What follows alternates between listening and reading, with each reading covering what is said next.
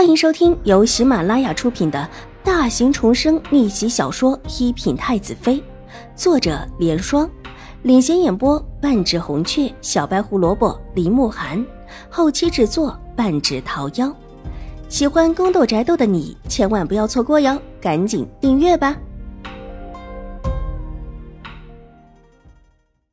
第四百三十一集。你们的店里出了误差，自然是你们店里的事情。这道头面现在是我的，卖不卖也是我说了算。秦婉如看了看掌柜，可是这位小姐，我们愿意出两倍的价格卖回来。况且您现在还在我家店门口，这也没多久啊。掌柜的在狄凤兰瞪视的目光中，继续陪着笑脸游说着秦婉如。听闻这道头面是今天才拿出来的。是，的确是，是下面的伙计弄错了才拿出来的。下面的伙计弄错了，既然是定制的，自然是留有单据的吧？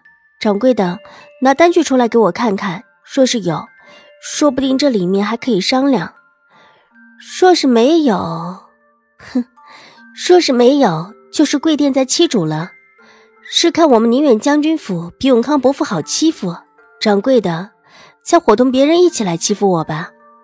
玉洁上前一步，手一伸，对着掌柜极其清脆道：“掌柜的，把单据拿出来看看吧。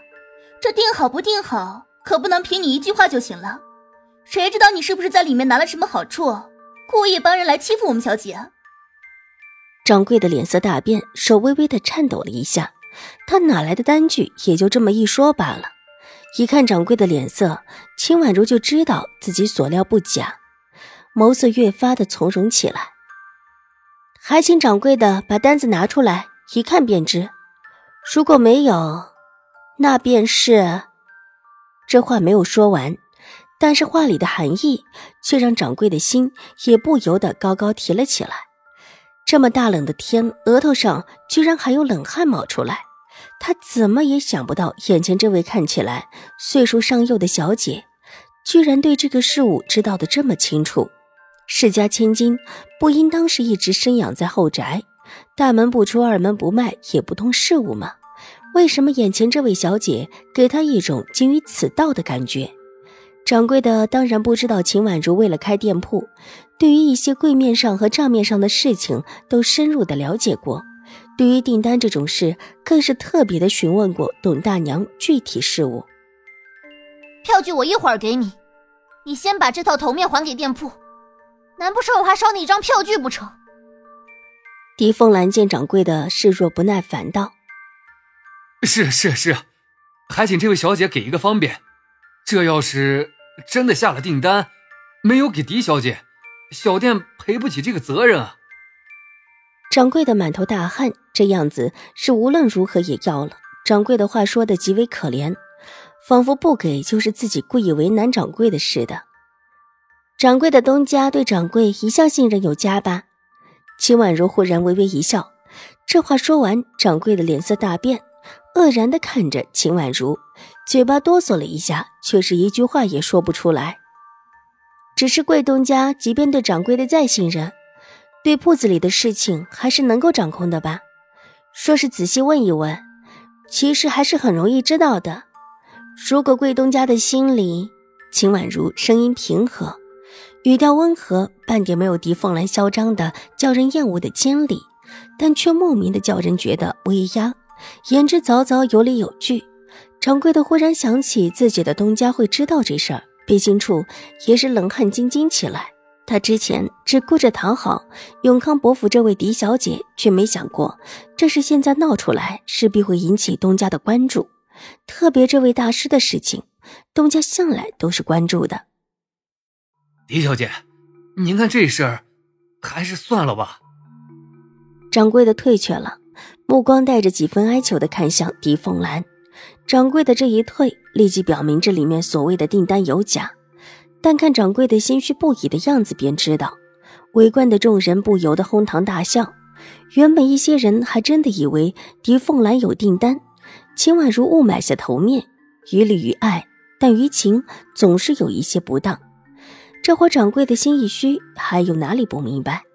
狄凤兰的脸上青一阵白一阵，只气得七窍冒烟，一时下不了台。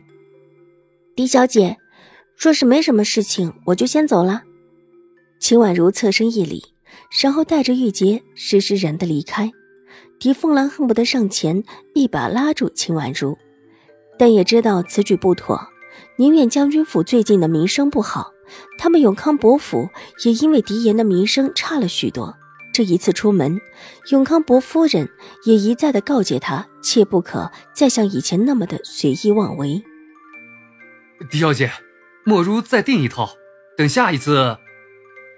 耳边的是掌柜的喋喋不休的声音，如同一只苍蝇在耳边嗡嗡嗡的叫。狄凤兰又气又恼，厉声喝他闭嘴。耳边的声音立时停了下来。趁着这暂时的宁静，狄凤兰左右的看了看。发现人群中还有几位熟悉的小姐，正一脸嘲讽的看着自己，一时间哪里还能够待得下去？狠狠的一甩袖子，立时转身离去。两个丫鬟紧紧的跟随着一起追了出去。众人见闹事的两个人都走了，大家也就都散了开去。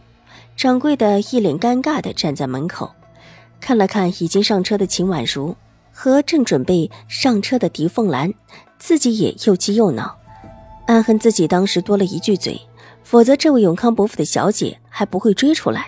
事情闹到现在这个地步，他也没脸，但真的没有胆量再帮着狄凤兰说下去。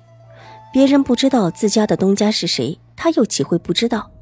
如果那位真的查到自己帮着永康伯府的小姐做了假证，而且还一意孤行的把事情闹大了。